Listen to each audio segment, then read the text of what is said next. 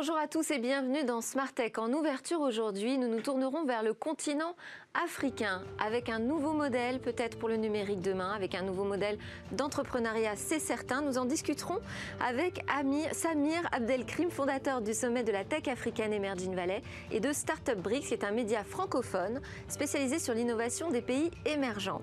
Ensuite, au cœur de cette émission, nous débattrons des messageries cryptées. Alors, sont-elles fiables? Y a-t-il une course économique entre elles? Quelle est la sécurité, les technologies, la réglementation derrière ces messageries? Ce sera tout à l'heure avec cinq autres spécialistes qui viendront nous rejoindre en plateau. Déjà autour de cette table, Victoire Sicora nous présentera sa sélection de news. Et puis, on va parler du Covid Challenge et aussi des travaux d'une jeune chercheuse qui va nous parler de nos modes de déplacement demain. Comment nous faire changer d'habitude sur la mobilité pour qu'elle devienne enfin durable. Mais tout de suite, commençons avec le continent africain. Notre invité Samir Abdelkrim a parcouru l'Afrique à la rencontre sur le terrain des start-upers. Il a notamment publié un ouvrage en 2018, je vous le montre, Startup Lions au cœur de l'African Tech. Voilà, je vous le montre bien. Alors, l'avant-propos du livre est signé par euh, Xavier Niel, le fondateur de Free. J'en profite d'ailleurs pour annoncer qu'on va le recevoir dès demain en plateau pour une interview spéciale exclusive qui durera bah, toute l'heure en plateau. Euh, mais là, moi, ce qui m'a semblé intéressant, c'est qu'en fait, il a signé un avant-propos, pour être tout à fait précise, dans lequel il dit que euh, l'innovation africaine préfigure d'un monde à venir. On ne peut que le comprendre et s'en réjouir en lisant le livre de Samir Abdelkrim. Il est d'ailleurs sensible à votre enquête et les témoignages hein, sur la débrouille, la bidouille, où il retrouve, lui, le, fondement de la philosophie du hacker. Et puis, dans ce livre aussi, on a une préface de Tidjane Dem, qui est l'ancien directeur de Google Afrique francophone, et qui a écrit Lisez ce livre et vous aurez une idée du voyage fantastique en cours. Bonjour Samir, Samir Abdelkrim, merci d'être avec nous. Alors est-ce que cette révolution numérique, elle est véritablement en train de changer en profondeur l'Afrique? Bah, très clairement, ce qu'on observe, euh, c'est tout ce travail de recherche que j'ai fait pendant, pendant, plus de trois ans hein, sur le terrain, à travers une vingtaine d'écosystèmes africains, c'est que euh, on voit aujourd'hui un pouvoir euh, de transformation, transformatif, qui est exercé par le digital. Et à l'avant-garde de, ce pouvoir, ce sont les entrepreneurs. Ce sont les start-upers, euh, souvent bien en amont euh, de la puissance publique, qui, quelque part, secteur par secteur, jouent un rôle. Et le point de départ, souvent, c'est le problème à résoudre. C'est aujourd'hui quel est le service, quelle est la solution, quel est le problème que, que la puissance publique ne, permet pas de résoudre et que moi je vais résoudre avec le digital. C'est une façon de, partir de l'usage, en fait, de s'emparer des technos et de détourner les usages traditionnels pour en faire vraiment des outils utiles. Tout à fait. Et ça fait, ça fait écho justement à ce qu'a dit Xavier Niel, c'est-à-dire vraiment ce côté, moi je dirais, citoyen hacker. C'est-à-dire, on va, je donner un exemple, euh, lorsque le paiement mobile euh, est. Alors, le paiement mobile, c'est extrêmement répandu euh, sur le continent africain. C'est euh, le berceau, c'est l'Afrique de l'Est, 2005-2007. Euh, en France, on en est, on encore très loin. C'est-à-dire qu'il y a vraiment un, temps d'avance du continent africain sur, sur le paiement mobile. Lorsque cette technologie est apparue, la technologie de, mobile banking, ça a vraiment été détourné de, son usage, de son usage initial par les citoyens, par les populations les plus pauvres, ce qu'on appelle la base de la pyramide, qui ont utilisé la technologie de, paiement mobile pour s'envoyer de l'argent entre eux, alors qu'à l'origine, ce n'était pas du tout prévu pour ça, c'était pour faire des prêts, des micro-prêts de microcrédits, des PME vis-à-vis des établissements bancaires. D'autant que le, mobile est particulièrement euh, euh, florissant euh, en Afrique. Ça a été vraiment la technologie de communication qui a été privilégiée au-delà du fixe qui finalement a jamais donné lieu à beaucoup d'usages. Est-ce qu'il des domaines dans lesquels l'Afrique est vraiment aujourd'hui forte et s'impose? Bah, alors, on a parlé par exemple de la fintech, où on voit par exemple que les plus grosses levées de fonds euh, qui sont réalisées euh, euh, sur le continent africain ont lieu dans les, dans les financial technologies, c'est-à-dire les, technologies d'inclusion financière. avec des pays qui sont parmi les leaders aujourd'hui, hein, le Nigeria, le Kenya, l'Afrique du Sud. Si on prend le Nigeria, ça représente plus de 700 millions de levées de fonds d'un écosystème qui est apparu en 2011. C'est-à-dire que c'est vraiment ça qu'il faut garder à l'esprit, c'est l'historicité de tout ça. C'est moins de 10 ans. Si on prend par exemple la Silicon Valley, qui est toujours l'exemple que l'on ressort, euh, l'écosystème de la Silicon Valley, euh, la Californie, euh, c'est un écosystème qui a plus de 50 ans et avec à l'origine une puissance publique extrêmement euh, présente, qui a investi des milliards de dollars avec le complexe euh, euh, militaro-industriel, avec le lien avec les universités. Euh, en Afrique, sur le continent africain, les entrepreneurs ont tout fait eux-mêmes. Ils ont créé leurs premiers incubateurs, ils ont créé leur premier fonds d'investissement. Teranga Capital, le premier fonds d'investissement sénégalais, a été créé par deux entrepreneurs. Si on prend par exemple le Nigeria, mais également euh, le Kenya, les premiers tech hubs, comme on dit, tech hubs, ce sont les incubateurs, les accélérateurs, les makerspace. Euh, ce, ce sont des entrepreneurs qui ont créé eux-mêmes ces espaces. Est-ce qu'on voit arriver justement des investisseurs occidentaux puissants là sur le continent africain? Alors, vous avez cité par exemple Partech Africa. Partech Africa, c'est un excellent exemple. On voit un fonds transatlantique à l'origine, hein, c'est Paris, Berlin, San Francisco, qui euh, a mis le cap sur l'Afrique il y a trois ans, qui a créé et qui a recruté euh, euh, notamment Tidjane Dem, qui a créé un fonds qui dépasse aujourd'hui les 100 millions, les 100 millions de dollars de, de dotation pour, pour vraiment investir dans les secteurs et dans les innovations de rupture qui transforment le continent et qui répondent, et c'est ça la, grande force de, ces innovations, qui, euh, qui permettent de résoudre des problèmes fondamentaux euh, scale, c'est-à-dire à l'échelle. Et par exemple, euh, euh Partech Africa, c'est aujourd'hui un des fonds qui a investi le plus et qui investit sur des tickets entre 5 et 10 millions d'euros. Alors parmi les problèmes justement de fonds, il y a l'e-santé. Euh, comment se positionne l'Afrique sur cette question de, l'e-santé, sur ces technologies, et comment euh, elle a traversé cette euh, période de crise Covid-19 alors, alors, quand on regarde aujourd'hui, pour pas se mentir, quand on regarde aujourd'hui la, couverture médiatique sur, sur le Covid-19, par rapport au continent africain, c'est vrai qu'on est quand même dans un, dans, une séquence très afro-pessimiste. Hein. C'est-à-dire qu'on parle beaucoup de, de, l'Afrique qui va être ensevelie, etc. Il y a des problèmes, on voit que, que, le problème n'est absolument pas réglé. Mais ce qu'on oublie souvent de, dire et de préciser, c'est que euh, euh, la télémédecine, les innovations en santé sur le continent africain n'ont pas démarré avec le Covid-19. C'est un écosystème, quelque part, c'est des expérimentations qui sont là depuis 5 ans. Les innovations euh, e-santé africaines, que ce soit en matière de prévention, que ce soit en matière de télémédecine, et là le digital est vraiment extrêmement présent, euh, éclos sur le continent depuis, et ça je, je, consacre un chapitre entier dans mon livre, depuis, euh, depuis plusieurs années.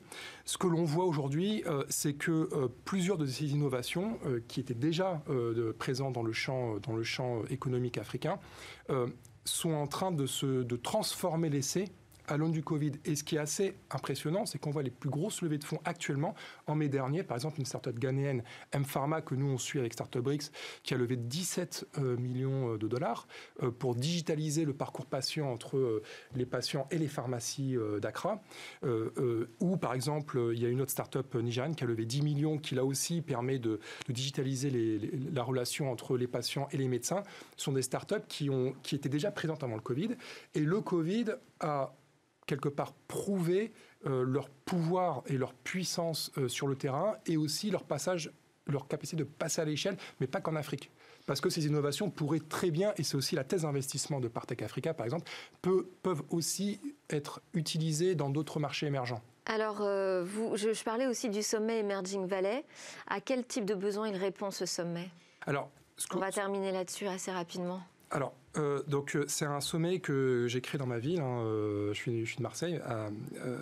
À, Marseille, donc Emerging Valley, c'est un sommet où on veut rassembler les innovations de la tech for good dans un axe, je dirais Afrique-Europe, Europe-Afrique, c'est-à-dire des innovations africaines qui peuvent résoudre des problèmes locaux, territoriaux, par exemple en Provence, des problèmes de sécheresse, des problèmes d'accès à l'eau, des problèmes de déserts médicaux, et inversement créer du lien entre l'écosystème ex-Marseille, Provence et l'écosystème africain. Faire en sorte que les deux écosystèmes communiquent et se connaissent davantage. Mais aussi européens. L'année dernière, on a par exemple eu euh, le message, euh, le message d'ouverture de la nouvelle commissaire européenne à, l'innovation, Marie Gabriel.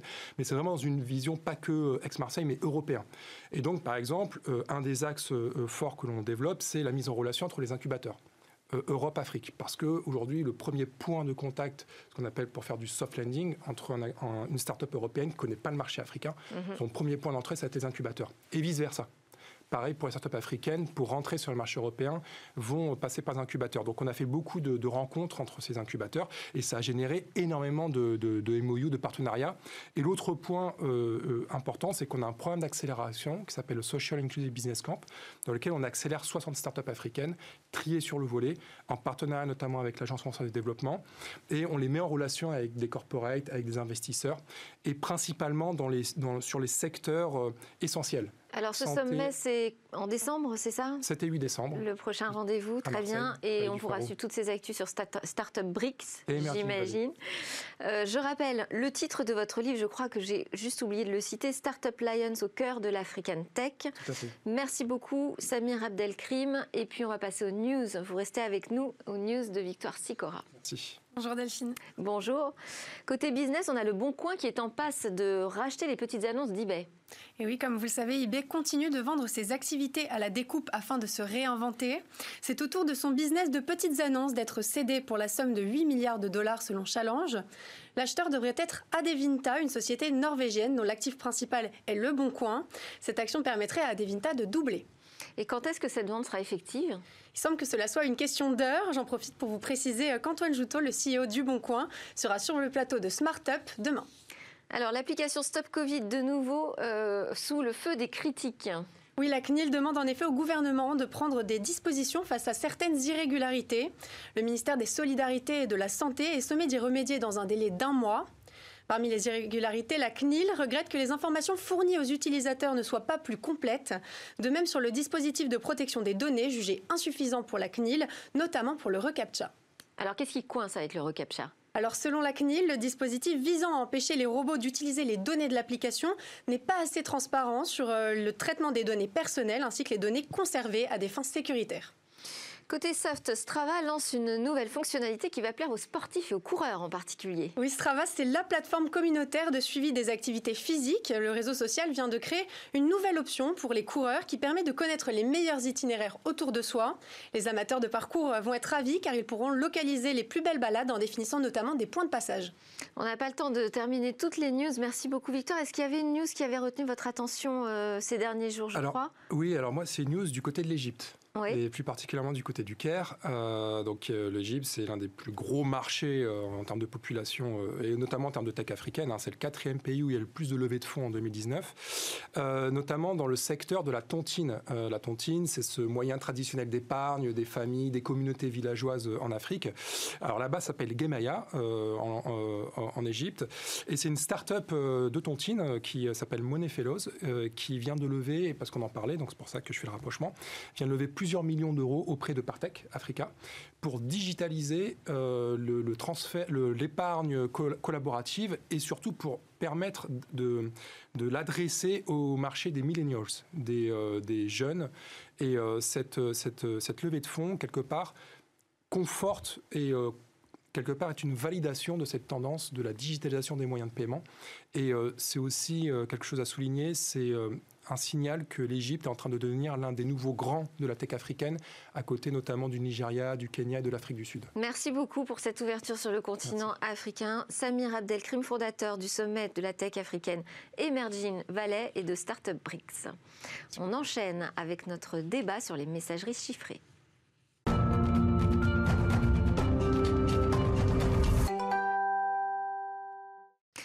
C'est le moment de notre débat sur les messageries chiffrées. Alors peut-on se fier à elles? Sont-elles réellement sécurisées?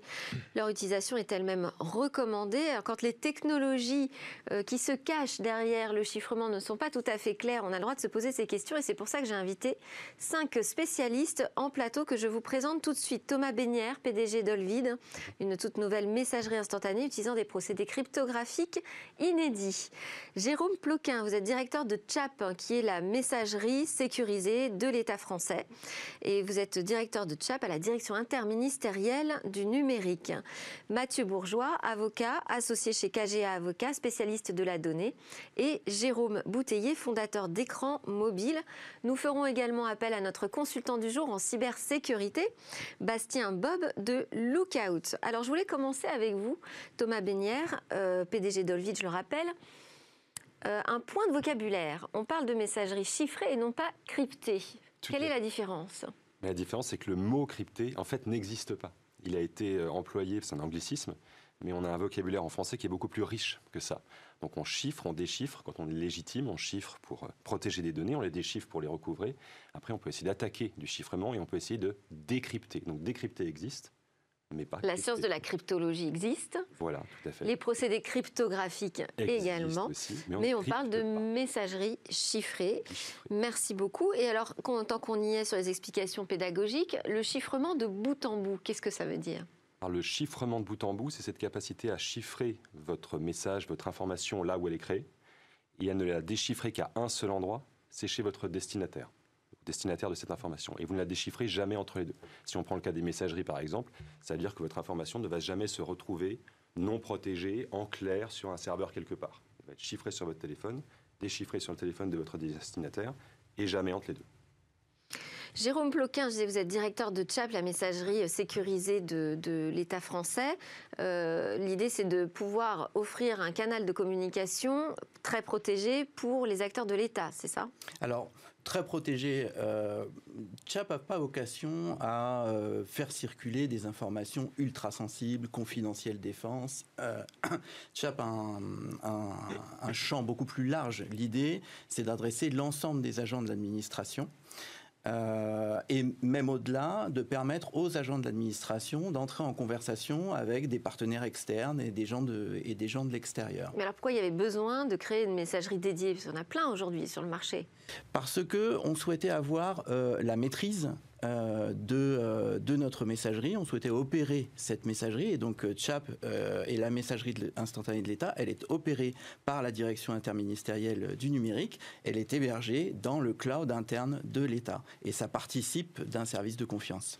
Donc, en fait, pour vous, la vraie problématique, c'est où sont hébergées les données. C'est ça, la problématique de sécurité. Ça fait partie des problématiques, mais c'est pas la seule. Le chiffrement de bout en bout est pour nous un élément essentiel de, de, confiance. Et là, je crois qu'il y a une, une, convergence de points de vue, puisque que ce soit la CNIL, que ce soit l'Agence nationale de sécurité des systèmes d'information ou le Conseil national du numérique, tous ces organismes-là convergent pour dire que le chiffrement de bout en bout, c'est un élément nécessaire pour établir euh, des échanges de confiance. Mathieu Bourgeois, vous êtes avocat, je le disais, spécialiste de la donnée qui est une sorte de prolongement des biens et des personnes dans le monde numérique. Euh, quelles sont les règles qui prévalent en matière de chiffrement en France? Est-ce qu'on peut faire tout et n'importe quoi alors ces règles, elles, elles ont beaucoup évolué euh, parce que historiquement, le chiffrement, c'était la prérogative de l'État à une époque où, où les, les, moyens numériques n'existaient pas ou très peu. Et puis, euh, donc c'était interdit, c'était assimilé, si vous voulez, à des, moyens de, guerre, en fait. Et puis, dans les années 80, 90 et 2000, avec l'avènement de l'espace numérique, avec euh, euh, l'intensification, l'hyper-intensification des échanges et la mise en réseau des machines et l'apparition de l'Internet, eh bien, il y a finalement deux intérêts contraires. C'est-à-dire que l'État ne peut pas tolérer que sans condition des opérateurs privés puissent chiffrer, puisque c'est une atteinte directe à ses prérogatives régaliennes de surveillance et de renseignement. Mais d'un autre côté, et c'est ce que vous indiquiez tout à l'heure, euh, on ne peut pas laisser dans cet espace numérique, qu'on peut d'ailleurs, que certains assimilent à l'espace maritime, des, des, navigants, si vous voulez, qui sont à la merci des pirates. Donc, euh, grosso modo, euh, depuis une vingtaine d'années, eh bien, les moyens de chiffrement se sont libéralisés. Autrement dit, des opérateurs privés peuvent les fournir. Simplement, ils doivent, dans certains cas, déclarer au Premier ministre euh, enfin à ses services, et dans et dans d'autres cas demander l'autorisation préalable pour exporter ou importer des moyens de chiffrement, parce que là encore, ça atteint les intérêts de l'État. Et là, quand on parle d'entreprises américaines qui arrivent avec des solutions chiffrées, elles ne demandent pas l'autorisation à qui que ce soit en France alors, l'usage de la cryptologie en France est libre depuis la loi de, 2004, euh, la loi pour, euh, la, loi pour la confiance dans l'économie numérique. En revanche, l'importation ou l'exportation intracommunautaire ou en dehors de la communauté européenne est soumise, selon certains cas, à euh, déclaration ou euh, autorisation. Donc si en fait certains, certains, certains de, ces, de ces fournisseurs doivent déclarer ou demander l'autorisation. Par contre, là où vous avez raison, c'est que c'est pas sur l'utilisateur que ça pèse, ces formalités, ce sont sur les fournisseurs. Donc ce sont sur les éditeurs en fait. Voilà. Jérôme Bouteiller, vous êtes fondateur d'écran mobile et aussi un observateur averti des pratiques de ce secteur des messageries mobiles. Je parlais peut-être d'une course économique parce que finalement il y a de plus en plus de messageries qui s'affichent chiffrées aujourd'hui. Euh, est-ce que c'est un facteur différenciant euh, d'un point de vue marketing finalement? Oui, clairement. On peut d'abord rappeler que la messagerie aujourd'hui c'est un phénomène planétaire. Hein. Il y a plus de 5 milliards de personnes qui utilisent le SMS, 4 milliards l'email et des demi, à peu près 3 à 4 milliards de personnes qui utilisent les messageries instantanées. La plus populaire c'est WhatsApp hein, qui réunit chaque mois 2 milliards euh, d'utilisateurs, donc c'est véritablement des, médias colossaux. Et c'est vrai que cet élément de, chiffrement est aujourd'hui un élément de différenciation sur ce marché. WhatsApp est chiffré, alors qu'un Messenger ou des, euh, des messageries chinoises ne le sont pas forcément. Donc c'est aujourd'hui un, vrai sujet et on voit de nouveaux acteurs comme euh, Telegram, comme Signal arriver en, en expliquant effectivement que sur leur plateforme, il y aura une plus grande confidentialité. Donc ça va attirer probablement plus d'utilisateurs. Mais c'est un besoin du grand public, ça? C'est-à-dire qu'il y a une nécessité, le grand public a appelé de ses voeux à avoir des messageries chiffrées?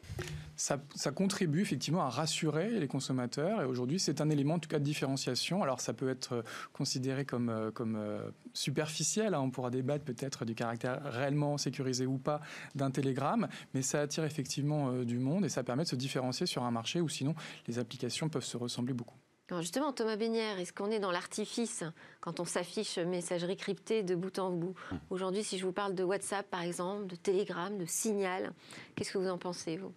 Pas que du bien. Alors pourquoi? Alors Telegram, on va commencer par cela. Euh, ils parlent beaucoup de chiffrement, ils en font très peu. Euh, typiquement, vos conversations ne sont pas chiffrées de bout en bout dans Telegram, à moins que vous activiez une option bien cachée. Et si vous êtes dans une discussion de groupe, donc à partir de trois personnes, elles ne sont pas chiffrées de bout en bout. Point. C'est-à-dire que toutes vos conversations sont en clair sur des serveurs qui sont maîtrisés par Telegram. Donc vous avez la même sécurité avec Telegram qu'avec du mail, avec du SMS. C'est-à-dire qu'elle est nulle. Donc c'est chiffré pendant le transport Pendant le transport, ça va être stocké en clair sur des serveurs opérés par Telegram. Là, ils en font ce qu'ils veulent. Et derrière, ça va être rechiffré jusqu'à votre destinataire. Exactement comme du mail, d'une certaine manière. Et, ça, pourquoi? Parce que c'est un problème économique, ça coûte cher de faire du chiffrement euh, vraiment de bout en bout? Non, je ne sais pas. Je pense que y a, je n'ai pas d'explication là-dessus. Je pense qu'il y a probablement une volonté d'avoir accès à ces données. Voilà. Mais après, je ne vais pas faire de la théorie de la conspiration. Bon. Mais je ne comprends pas pourquoi est-ce que... Jérôme Bouteiller on, peut également citer l'exemple d'Apple, hein, qui, qui, fait de la confidentialité un vrai élément euh, marketing. Hein. Ce qui est sur votre iPhone reste sur votre iPhone. Hum. Et on peut regarder que dans la messagerie iMessage d'Apple, il y a cette schizophrénie entre des bulles bleues qui sont chiffrées parce qu'elles passent par les serveurs d'Apple et des bulles vertes qui sont en réalité des SMS et qui, elles, sont soumises à ce qu'on appelle l'interception légale, où les opérateurs doivent donner accès à ces échanges euh, au pouvoir public et notamment aux juges. Donc on, a Sauf que là, c'est pas la faute d'Apple, si je puis me permettre de les défendre sur ce coup-là, mais euh, en fait, ça dépend de à qui j'envoie mon message. C'est-à-dire, si je ne l'envoie pas aussi à un téléphone iOS, ça ne peut passer que par un SMS. Exactement. En tout cas, Apple en a fait un élément marketing fort pour se différencier sur ce marché euh, de la sécurité et de la confidentialité des données. Jérôme Ploquin, vous, vous considérez considérez aujourd'hui qu'on peut parler de messagerie sécurisée ou pas suffisamment? Je pense qu'on peut parler de messagerie de confiance en tout cas. Et euh, je ne sais pas comment euh, le grand public appréhende les messageries. Est-ce que le grand public réclame euh, du chiffrement de bout en bout? Je ne sais pas. En tout cas, les agents, eux, ils veulent une messagerie de confiance.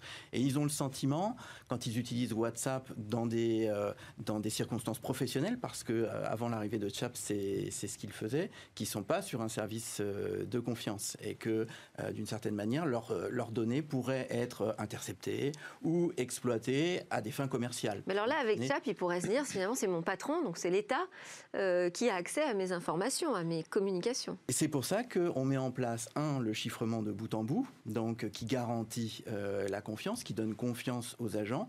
Deux, on est sur un dispositif auditable, puisqu'on déploie une, une solution euh, qui est une déclinaison d'un produit qui s'appelle Element et d'un protocole qui s'appelle Matrix. Tout ça est open source et donc parfaitement, euh, parfaitement auditable. Et c'est ce qu'utilisent les membres du gouvernement, par exemple, pour communiquer entre eux? Ah, Je ne regarde pas qui utilise euh, et comment, comment est utilisé euh, CHAP. Et ce que je regarde surtout et ce que je suis de très près, ce sont les, les volumes d'utilisation et pas les, les, utilisations nominatives. Et donc aujourd'hui, on est à peu près à 160 000 utilisateurs la solution est assez jeune, hein, elle, date d'il y a un peu plus d'un an, et la crise sanitaire a eu un effet d'accélérateur euh, important sur l'utilisation de CHAP. Est-ce qu'on peut parler de questions de souveraineté quand on adresse ce sujet de la cryptographie? Oui, oui, clairement, et, c'est vrai que ça a été abordé. Alors, il y a notamment euh, Pierre Bélanger qui, depuis plusieurs années, hein, euh, euh, plaide pour qu'il y ait effectivement une reconquête de la souveraineté numérique, et notamment par le, redéveloppement du, de, champions nationaux sur le, en matière de chiffrement. Alors, le rapport remis au Sénat, vous savez, le 1er octobre 2019, fait état justement de, de cette idée en distinguant trois, trois situations. La première, ce sont les données euh, classifiés, qui, qui, indiquent classifiés, au sens défense nationale, mais je crois que leur, acception est un petit peu plus large. Là, il est indiqué qu'un chiffrement est impératif par des, acteurs nationaux. Euh, c'est la proposition hein, qui est faite dans le rapport. Euh, en deuxième rang, les données et les communications sensibles ou disons critiques. Et là, le chiffrement devrait être fait par des architectes et des assembleurs nationaux de confiance. Euh, qui peuvent intégrer des briques étrangères mais qui doivent avoir préalablement euh, audité. Et puis en troisième rang, les autres données, hein, toutes les données. Et là, l'État doit, euh, c'est ce qui est indiqué, identifier des acteurs de qualité et les promouvoir par des labels. En fait, tout ça, si vous voulez, ça concourt à ce que vous indiquez, qui était fondamental, c'est la confiance dans, dans l'espace numérique. L'espace numérique ne peut pas être un espace de défiance, ça doit redevenir, ça doit devenir un espace de confiance. Et pour terminer, le RGPD a donné un coup de le règlement européen sur la protection des données. Voilà, et puis parce que vous savez, le chiffrement, c'était la grande question au moment où le RGPD est sorti. Moi, j'ai eu beaucoup cette question. Euh, le, chiffrement est cité parmi les premières mesures de sécurisation à l'article 32 euh, donc à mettre en œuvre pour, pour protéger les données. Donc vous voyez, à côté de, effectivement, de cet impératif de ce que l'État doit avoir accès aux données, il y a cet impératif absolu de ce que les personnes doivent pouvoir se protéger contre les ingérences étrangères, de, de tout type d'ailleurs. Et c'est pour ça que l'État doit garantir cette non-ingérence. On va donner la parole à notre consultant du jour en cybersécurité, Bastien Bob, qui est en ligne. Vous êtes responsable avant-vente Europe Sud chez Lookout, un spécialiste de la sécurité des appareils mobiles. Alors bien évidemment, ma première question, c'est quel risque de surveillance euh, existe euh, Constatez-vous au quotidien sur les appareils mobiles? Ce qui est important de souligner, c'est qu'effectivement, le, tuyau peut peut-être être chiffré et, globalement sécurisé. Les données qui transitent vont être, euh, vont être chiffré et, du coup non lisible. Euh, mais en termes de, lecture de ces données-là, ça va être affiché sur un écran, sur un terminal qui va être Android ou un terminal iOS. Et globalement, le risque, il se situe à ce niveau-là. Il se situe au moment où finalement le message va être affiché sur le téléphone de l'utilisateur ou qui va être stocké, ou si on parle de, fichiers ou de, vidéos, euh, qui va être stocké sur le téléphone. Donc que ce soit un Android ou un iOS, globalement, effectivement, quelle que soit l'application que vous allez utiliser, on a vu des milliers et des milliers d'applications malveillantes qui allaient cibler justement la messagerie instantanée, parce que les données qui transitent euh, au sein de ces applications sont des données qui sont euh, à une valeur, on va dire, marchande assez importante, parce que ce sont des données live qui, sont des, des données toutes fraîches. Donc, les malveillants aujourd'hui sur les téléphones mobiles euh, ou sur les tablettes, mais la messagerie instantanée surtout sur les Globalement, euh, cette messagerie sécurisée, le tuyau est sécurisé encore une fois, mais quand vous avez un logiciel malveillant qui va exfiltrer les informations qui sont à une fois arrivées sur le téléphone, euh, c'est là où le, risque est le plus important. Et on a vu des, des, centaines de milliers d'applications malveillantes, soit qui se faisaient passer pour des WhatsApp, des signals, des télégrammes, euh, tout simplement pour berner l'utilisateur, ce qui arrive simplement le plus, plus, simplement du monde, euh, ou alors tout simplement d'autres applications euh, qui essayaient de cibler les, les, informations qui allaient être échangées via ces, via ces données. via ces messageries sécurisées. ce que vous nous dites, c'est que le, le, problème de sécurité, finalement, il ne se situe pas forcément sur le chemin de la communication, mais sur la protection de, de nos appareils. C'est ça, exactement. Et, le, maillon faible, en fait, dans tout ça, c'est le même que sur les ordinateurs, c'est l'utilisateur. Hein. C'est celui qui va euh, tout simplement envoyer des messages ou recevoir des messages, voire cliquer sur des liens qui vont lui être envoyés. Parce que l'intérêt pour les données, c'est qu'effectivement, le tuyau est chiffré. Euh, l'inconvénient, le problème, c'est qu'on n'a pas du tout de, vue. En fait, personne n'a de vue sur ce qui transite, donc c'est l'intérêt. Mais l'inconvénient, c'est que si vous recevez des liens de phishing ou des liens malveillants, voire même des applications ou des fichiers malveillants, bah, il n'y a aucun filtrage qui va être fait en Le seul filtrage qui est possible à faire, finalement, c'est sur le téléphone et d'être capable d'analyser ce qui se passe sur le téléphone. Est-ce que les, entreprises et les collaborateurs ont conscience, justement, qu'ils sont plus prudents dans leurs usages de messagerie instantanée? Bah oui non, parce que les messages marketing, de, que ce soit de Google ou d'Apple, euh, sont quand même assez forts et expliquent à leurs utilisateurs que le téléphone, en gros, il ne peut rien leur arriver. Donc les utilisateurs ont, beaucoup plus confiance finalement à utiliser une, une messagerie comme, comme WhatsApp, euh, et, ils s'envoient euh, énormément de chaînes de, de, WhatsApp, on en a vu plein pendant le confinement, et, et globalement, ils ont plus confiance aujourd'hui dans la sécurité de ces applis-là alors que bien souvent sur leur téléphone portable ou sur leur tablette, ils ne vont pas avoir de solution de sécurité pour les protéger. Les, solutions mises en place par Google et, par Apple ne sont pas forcément suffisantes. Quand on parle de, surveillance mobile, euh, c'est fait souvent par des acteurs qui sont très très bien, enfin très efficaces. Euh, et, globalement, la sécurité standard du terminal n'est pas suffisante. Donc le problème, c'est qu'effectivement, l'utilisateur va se sentir plus en sécurité sur son mobile et, va peut-être échanger plus d'informations, que ce soit des classifiées ou des informations personnelles ou professionnelles. Globalement, il va se sentir plus en sécurité. Et c'est là le risque, en fait. Il n'est pas plus en sécurité sur le mobile, bien au contraire. Oui, euh, sans doute parce que c'est quelque chose qu'on a dans notre poche et on a l'impression que par cette matérialisation, euh, finalement, on, est garant de sa sécurité. mais en plus, ce que vous nous dites, c'est que finalement, sur les messageries instantanées, on est un peu trompé par le discours euh, sécuritaire du chiffrement. Moi, je voulais faire réagir Thomas Bénière à ce sujet, puisque vous, vous lancez justement une nouvelle application, euh, qui euh, est censée être encore plus chiffrée que chiffrée. Comment vous prenez en compte cette problématique de la sécurité même de l'appareil? Alors c'est difficile parce qu'au niveau des, développeurs d'applications comme nous, finalement on accepte les plateformes telles qu'elles sont fournies par Apple et par Google.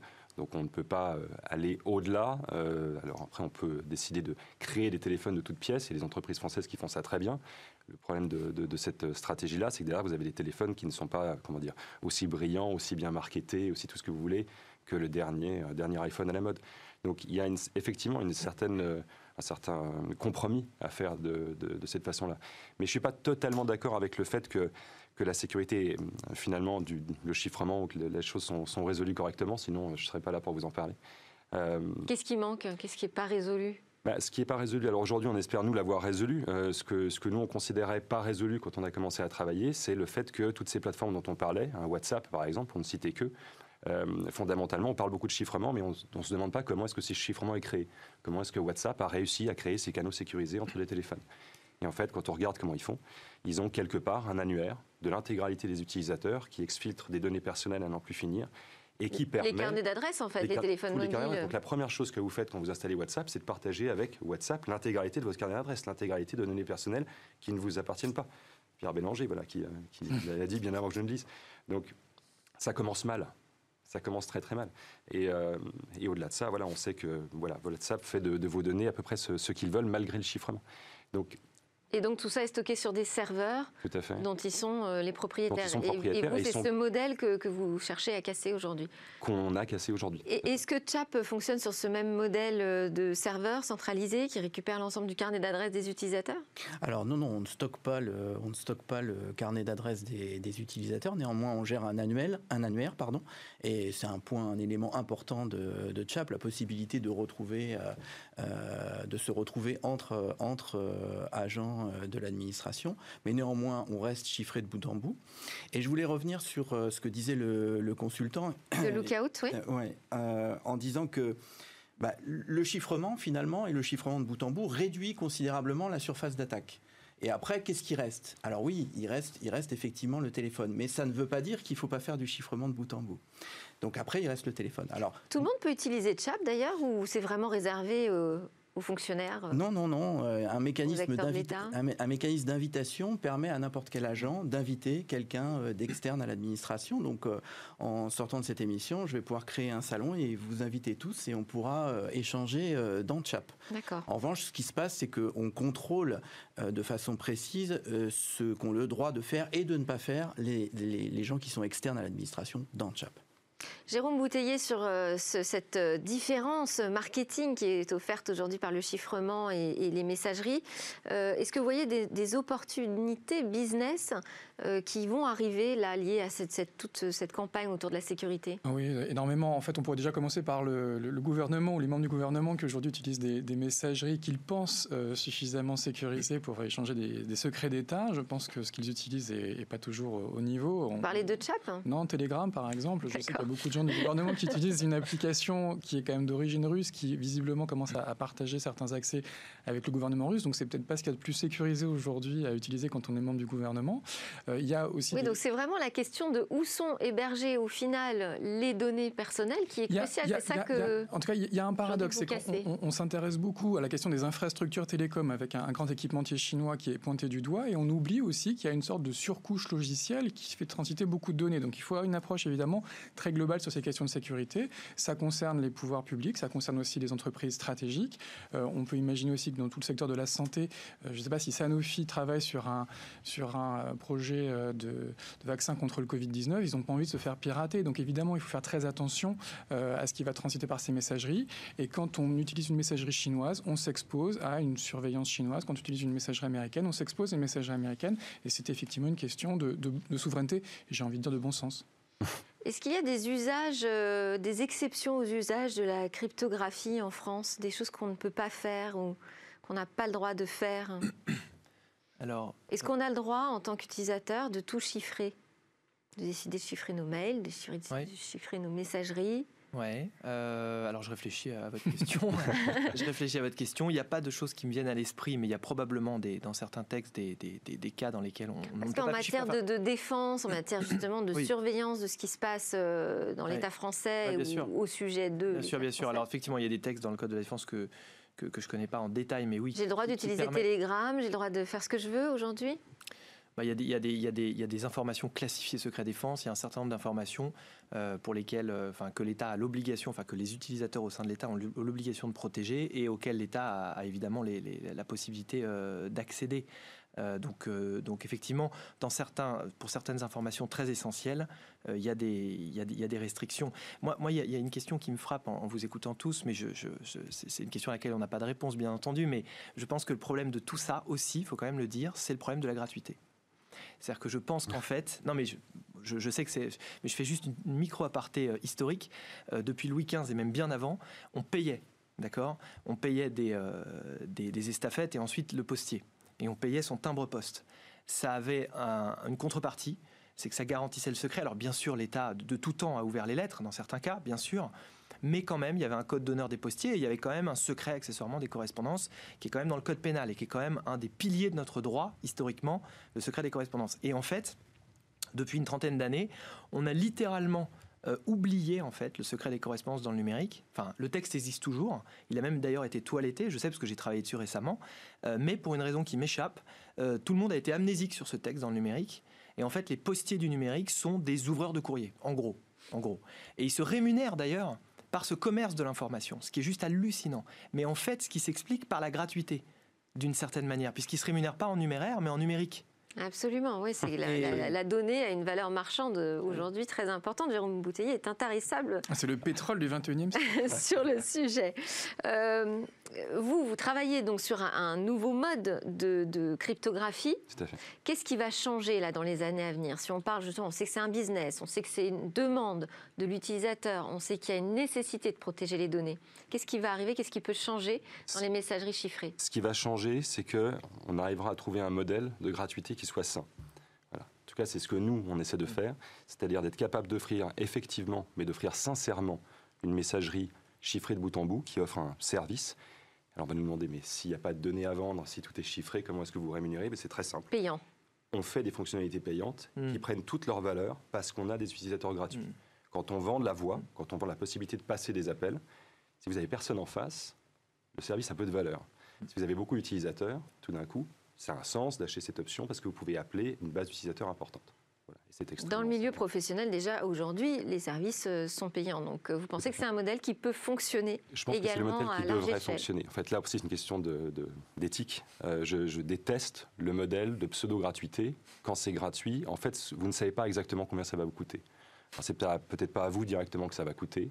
Ce sera peut-être à la communauté, un pays, une élection. Mmh. mais c'est un modèle que je trouve détestable. Bastien Bob de Lookout, juste avant de vous quitter, est-ce que vous avez une recommandation, une ultime recommandation à nous faire quand on utilise ces messageries chiffrées? Ben, C'est globalement déjà pas de faire confiance à des, nouveaux messages, à des gens avec qui vous n'avez pas l'habitude de discuter, qui vous enverront des messages ou qui comme par messagerie, vont essayer de berner l'utilisateur, parce que encore une fois, c'est le plus simple, hein, c'est pas la technique, c'est de viser l'utilisateur. Donc déjà faire attention dans tous les messages qui sont envoyés dans les liens qui sont envoyés par ces messages-là, parce que ça peut amener du phishing, ça peut amener de, la malveillance sur le téléphone. Euh, bien garder les applications qui viennent du store, que ce soit Vide, WhatsApp, Telegram, ne jamais prendre une application qui va vous offrir euh, des filtres supplémentaires, des options supplémentaires sur un store alternatif. Toujours prendre, bien entendu, les, versions et surtout vérifier les commentaires des utilisateurs, des autres utilisateurs, et puis surtout s'assurer que son téléphone est sain en permanence, alors que ce soit la messagerie sécurisée ou pas, quelles que soient les informations que vous alliez euh, stocker ou, accéder depuis votre, depuis votre téléphone, il faut que le téléphone soit sain. Donc vous avez pris le réflexe d'avoir des antivirus sur, sur un PC, euh, le mieux c'est d'avoir un antivirus aussi sur son, sur son mobile. Bastien Bob de Lookout, merci. Thomas Bénière d'Olvid, Jérôme Ploquin de la direction interministérielle du numérique, Mathieu Bourgeois de KG Avocat, Jérôme Bouteiller d'écran mobile. Merci encore pour ce débat très intéressant sur les messageries chiffrées. On enchaîne tout de suite avec un Zoom Express sur le Covid Challenge.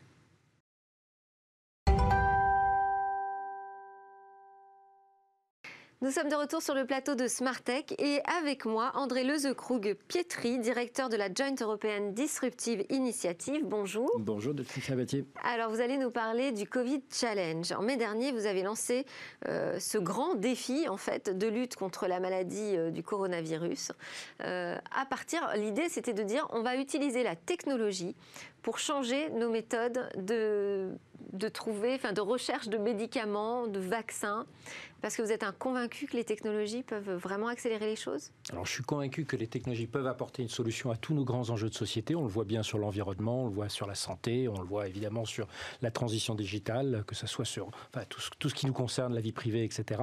Et en fait, euh, cette crise a montré euh, deux choses. Un, qu'on avait besoin probablement de changer nos méthodes.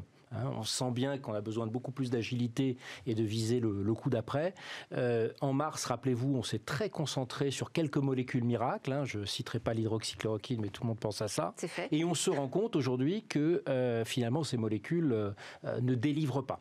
Et donc l'idée qu'on a eue en, fin mars a été, avec tout le, réseau qui constitue Jedi, hein, des milliers de personnes à travers l'Europe, c'est de dire est-ce qu'on ne peut pas utiliser les nouvelles, les nouvelles puissances de calcul qu'on a avec les super calculateur, matiner tout ça d'intelligence artificielle qui permettent de rendre ces calculs aussi euh, beaucoup plus efficaces. Mais cest à dire qu'il fallait avoir beaucoup de données aussi, une masse de données alors, importante. C'est ça l'enjeu, l'enjeu majeur. Aujourd'hui, on se rend compte absence de prospective à nouveau, que tous les efforts qui avaient été faits en 2003 lors de la première crise du SARS avaient été, dès que le, SARS avait disparu, euh, avaient été finalement stoppés. Donc aujourd'hui, effectivement, il y a un problème de données.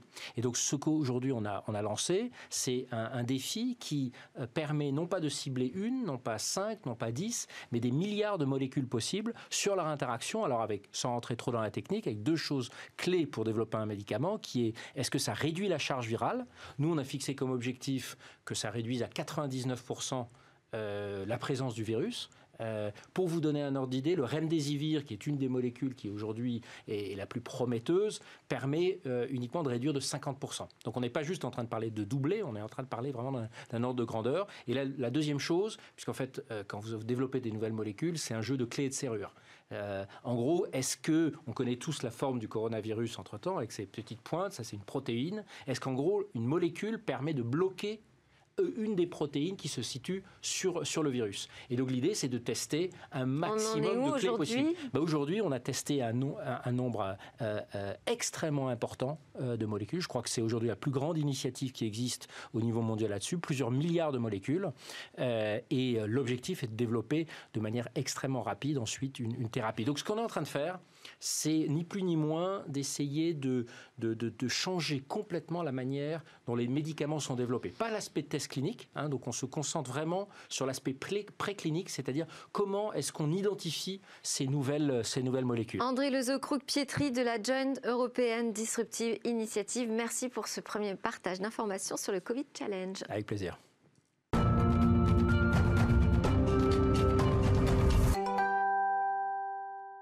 Et demain que nous préparent les chercheurs et les ingénieurs dans leur labo. Alors je vous, prépare, je vous propose de découvrir en particulier les travaux d'une doctorante sur les conditions d'émergence de nouveaux modes de mobilité durables si c'est possible. Claudia Terran Escobar, bonjour. Vous êtes doctorante plus précisément en psychologie à l'Université Grenoble-Alpes et membre du réseau PhD Talent. Alors vous travaillez sur un projet qui s'appelle Intermob. Quelle est l'approche que vous privilégiez quand vous pensez à la mobilité de demain? Euh, bonjour Delphine, donc comme, vous l'avez mentionné, j'ai fait partie d'un projet interdisciplinaire qui s'appelle Intermob, qui fait partie d'un projet encore plus grand qui s'appelle Mobilair où déjà nous travaillons de façon très interdisciplinaire parce que nous travaillons avec des économistes, des épidémiologues et des ingénieurs, mais aussi des psychologues et des chercheurs en activité physique.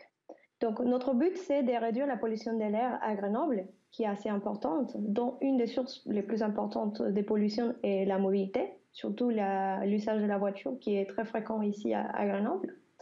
Et ce que nous intéressons, c'est à comprendre pourquoi nous avons du mal à quitter la voiture et pourquoi aussi nous avons des fois du mal à prendre le vélo, à marcher pour aller au travail ou à prendre les transports en commun? Et, justement, qu'est-ce qu'on appelle une mobilité durable C'est quoi? Ça veut dire qu'il faut passer au vélo? Pas nécessairement. Une mobilité durable, c'est une mobilité où on émet moins de, moins de CO2.